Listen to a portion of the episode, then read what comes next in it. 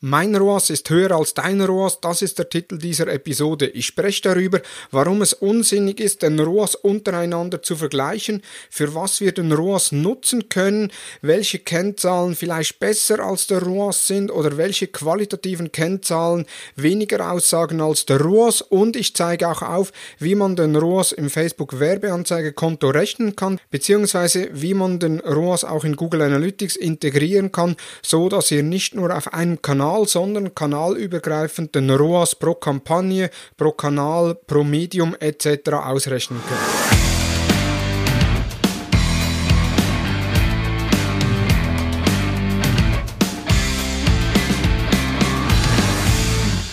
Hallo und herzlich willkommen zu Digital Marketing Upgrade, präsentiert von der Hutter Consult. Mein Name ist Thomas Besmer. In dieser Episode geht es ums Thema ROAS, also den Return on Ad Spend. Doch bevor wir ins Thema einsteigen, zuerst mal herzlichen Dank an dich, als Zuhörer des Digital Marketing Upgrade Podcasts. Wir sind bereits jetzt in der 20. Episode. Anfangs März gestartet. Woche für Woche haben wir uns äh, Gedanken gemacht, welche Inhalte mit welchen Gästen wir dir zur Verfügung stellen können. Und jetzt sind wir bereits bei der 20. Episode. Insgesamt haben wir mehr als 4000 Abonnenten auf den unterschiedlichen Plattformen und ein Vielfaches mehr an Hörer. Vielen Dank an dich, dass du regelmäßig unsere Podcasts hörst und auch vielen Dank für die Rückmeldungen und die Feedbacks, die uns helfen, einerseits neue Themen zu finden, aber schlussendlich auch uns stetig zu verbessern. Vielen Dank dafür und jetzt steigen wir direkt ins Thema ein. Ich habe den Titel gewählt, mein ROAS ist größer als deiner und das als Hauptgrund, weil ich immer wieder in unterschiedlichen Facebook-Gruppen, LinkedIn-Kommentaren etc. sehe, dass Nutzer fragen, ja, was ist ein guter ROAS? Äh, wie hoch sollte der ROAS bei einer Agentur sein? Äh, warum äh, ist mein ROAS nicht so hoch wie bei anderen? Etc. Und auf dieses Thema möchte ich heute eingehen. Doch bevor ich direkt eingehe und sage, ja, was ist ein guter ROAS, beziehungsweise wie man einen guten ROAS errechnen kann. Zuerst mal die Abgrenzung, was ist überhaupt der ROAS? Der ROAS, eben wie es der Name sagt, ist die Abkürzung von Return on Ad Spend, also wie viel kommt mit meinem Werbebudget zurück. Der ROAS ist mehrheitlich eine Kennzahl zur Messung der Werbeeffektivität und nicht zur Messung des betriebswirtschaftlichen Erfolgs. Für den betriebswirtschaftlichen Erfolg gibt es da, um, gibt es da Kennzahlen wie beispielsweise den ROI, also Return on Investment, oder auch die Kosten-Umsatz-Relation, kurz KUR, die dann aufzeigen, wie die effektiven Kosten beziehungsweise der Umsatz zu den Kosten steht und wie das Unternehmen schlussendlich dasteht. Der ROAS gibt es äh, in zwei Arten. Einerseits in der Grunddefinition ist der ROAS als Prozentwert ausgegeben, also mit der Formel Umsatz geteilt durch ROAS mal 100. Sprich, wenn ich ein ROAS äh, oder wenn ich fünfmal so viel einnehme, wie ich für meine Werbegelder ausgebe, habe ich einen ROAS von 500 Prozent. Bei Facebook wird der ROAS so gerechnet, dass man Umsatz geteilt durch Werbekosten, also ist nicht eine Prozentzahl, sondern schlussendlich eine effektive Zahl, beispielsweise ein ROAS von 5 ist dann gleichzustellen mit einem ROAS von 500 Prozent. Wie bereits gesagt, ist der ROAS schlussendlich da, um die Effektivität von Werbung zu vergleichen. Das heißt, mit dem ROAS kann ich sehr schnell und meistens auch fast real-time äh, Fragen beantworten, wie beispielsweise gibt es überhaupt Conversion auf meinen Werbeanzeigen und wie ist die Effizienz dieser Conversions?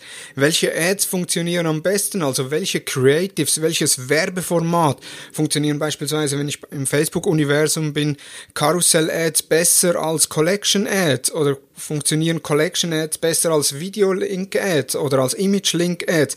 Und das kann ich mit dem ROAS sehr gut äh, analysieren. Zudem kann ich natürlich auch den ROAS auf Basis der Zielgruppen oder der Anzeigegruppe optimieren oder analysieren, dass mir sagt, okay, die Zielgruppe, die Lookalike Audience Zielgruppe hat einen höheren ROAS als beispielsweise eine Standard Zielgruppe anhand von Interessen und Verhalten oder dass Personen, die äh, in den letzten 30 Tagen bei mir gekauft haben, einen besseren ROAS haben als Personen, die in den letzten 60 Tagen gekauft haben. Also da gibt's sehr viele Möglichkeiten, das Ganze zu optimieren. Und wenn wir jetzt im Fall denken, ob das Tofu, Mofu, Bofu ist, See, Think, Do, Care oder Awareness, Consideration und Purchase, kann ich dann schlussendlich auswerten, in welcher Fallstufe habe ich welchen ROAS. Optimalerweise ist natürlich je tiefer im Fall der ROAS besser, muss aber nicht immer zwingend sein. Sprich also, der ROAS gibt uns an, wie kann ich die Werbeeffektivität messen. Auch wenn der ROAS nichts über den betriebswirtschaftlichen Erfolg aussagt, beziehungsweise nur sehr wenig über den betriebswirtschaftlichen Erfolg aussagt, heißt das nicht, dass man ihn nicht betrachten soll. Im Gegenteil, der ROAS ist deutlich aussagekräftiger als beispielsweise die Anzahl Klicks beziehungsweise die Klickrate. Weil nur wenn ich eine hohe Klickrate habe, heißt das noch nicht, dass meine, dass meine Nutzer oder meine Zielgruppe schlussendlich auch konvertiert. Genau das gleiche auch mit der Conversion Rate. Es kann gut sein, dass ich eine sehr hohe Conversion Rate habe, aber der Warenkorb relativ tief ist und somit auch mein ROAS eher tief ist. Und mit dem ROAS habe ich dann eine effektive Kennzahl, mit der ich die Effizienz der Werbemittel, der Zielgruppen, der Kampagnen etc. genauestens analysieren kann. Aber wie bereits gesagt, ist der ROAS keine Kennzahl zum, zur Messung des Unternehmenserfolgs. Beispielsweise, ich verkaufe ein Produkt, das kostet 20 Euro. Mein ROAS ist bei 5. Das heißt, ich gebe 4 Euro Werbekosten aus, um 20 Euro Umsatz zu generieren. Wenn ich jetzt aber auf dem Produkt nur 10% Marge habe, heißt das, pro verkauften Produkt mache ich 2, 2 Euro Gewinn. Wenn ich aber jetzt 4 Euro Werbekosten ausgebe bei einem ROAS von 5, heißt das, dass ich pro verkauften Produkt 2 Euro Minus mache, beziehungsweise 2 Euro Verlust mache. Sprich, ich müsste einen ROAS von 10 erzielen, wenn ich mindestens Break-Even sein will. Und das ist die Krux am ganzen Thema. Wenn ich einen ROAS von 4 habe oder einen ROAS von 10, wenn ich da sehe, in einzelnen Gruppen werden ROAS verglichen, dass man sagt, ja, ich habe einen ROAS von 50 etc., das sagt nichts darüber hinaus, wie erfolgreich das Unternehmen ist, beziehungsweise ob man damit rentabel ist. Von daher eben, wie beispielsweise im Beispiel, es ist abhängig, wie viel Marge habe ich auf dem Produkt, welche Kosten kommen noch dazu. Wenn ich jetzt beispielsweise ein ROAS von 5 habe und ich habe aber nur ein Mediaspend von 1000 Euro im Monat, meine Agentur nimmt aber 2000 Euro für die Betreuung der Channels äh, oder der Kanäle, dann brauche ich einen deutlich höheren ROAS, äh, um betriebswirtschaftlichen Break-Even zu erreichen oder beziehungsweise mit Gewinn aus der ganzen Sache rauszukommen. Dann reicht mir ein ROAS von 4 ganz und gar nicht. Also die Frage, was ist ein guter ROAS? Äh, muss man, muss so jedes Unternehmen selbst beantworten. Es kann nicht sein, dass man solch eine Frage in, die, in eine Gruppe stellt oder irgendwo äh, fremden Personen stellt, die keine, ein, die keinen Einblick äh, in die betriebswirtschaftlichen Zahlen des Unternehmens hat. Eben, ein weiteres Beispiel, mein Durch, meine durchschnittliche Marge von den Produkten, die die Nutzer in den Warenkorb legen, ist bei 30 Prozent. Wenn also jetzt ein Nutzer für 100 Euro bestellt, verdiene ich rund 30 Euro. Sprich, mein ROAS muss größer als 3,3 bzw. 33 Prozent sein, damit ich rentabel bin. Wenn ich jetzt hier komme und sage, ja, ich habe einen ROAS von 3, dann mache ich Minus, wenn ich mit dem ROAS von 3,3 komme, dann bin ich Break-Even. Wenn ich mit dem ROAS von 4 komme, dann mache ich Gewinn, habe aber noch nicht die Agenturkosten einberechnet, eventuell auch noch nicht die weiteren Kosten wie Logistikkosten, Lagerkosten, äh, Personalkosten, Mietkosten und sonstige Kosten etc., ebenfalls auch Steuern, die sind da noch nicht einberechnet. Wenn ich nun die Marge nur bei 10% habe, heißt das schon, ich brauche einen ROAS von mindestens 10 bzw. von 1000%. Und natürlich ist es dann eine schöne Zahl, wenn ich einen ROAS von 5 habe oder einen ROAS von 8 habe, aber wenn das Produkt nur 10% Marge hat, dann brauche ich mindestens einen ROAS von 10, wenn das Produkt 100 Euro kostet. Von daher eben, rechnet selbst aus, was ihr für einen ROAS braucht. Challenge da eure Agentur, wenn ihr mit einer Agentur zusammenarbeitet oder euer Freelancer, äh, um auf den ROAS zu kommen, damit ihr mindestens Break-Even seid, optimalerweise natürlich Gewinn macht. Wenn ihr die Frage bekommt, was ein guter ROAS ist, dann antwortet darauf mit einer Gegenfrage. Und zwar, was ist die durchschnittliche Marge des Warenkorbs? Und sobald ihr das wisst, könnt ihr ein ROAS errechnen, damit man, eine, damit man wenigstens Break-Even ist im Verhältnis zum, zur Marge zu Werbekosten. Die restlichen Kosten sind da noch gar nicht eingerechnet.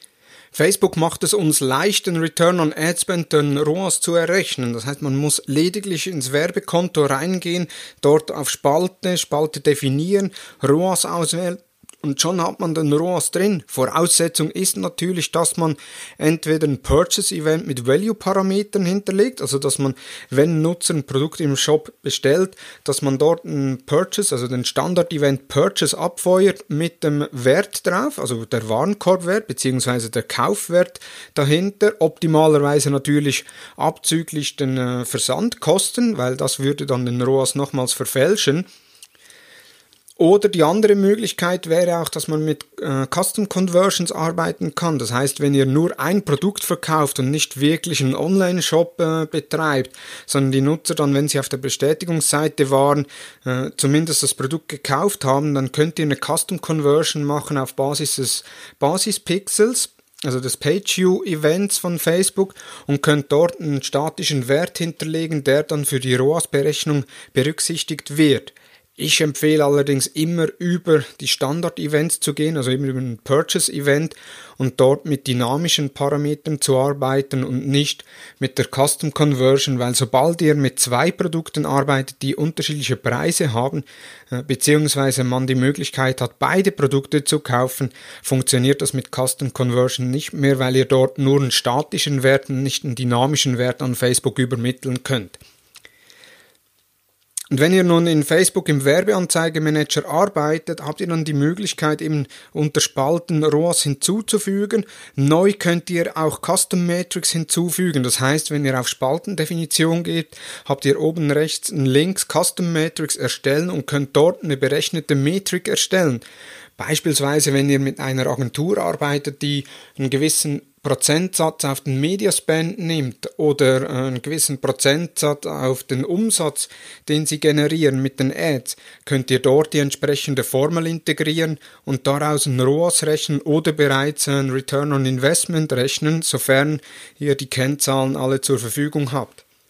Also da mit den Custom Metrics habt ihr eine schöne Möglichkeit, noch besser auf eure, äh, auf eure Kennzahlen einzugehen. Beispielsweise könnte man auch, ich sage jetzt mal, dem Netto-ROAS rechnen. Das heißt, ich nehme äh, den Umsatz minus Werbekosten geteilt durch die Werbekosten und das gibt dann mein Netto-ROAS. Auch das wäre eine Möglichkeit, wie man Custom Metrics entsprechend einsetzen kann.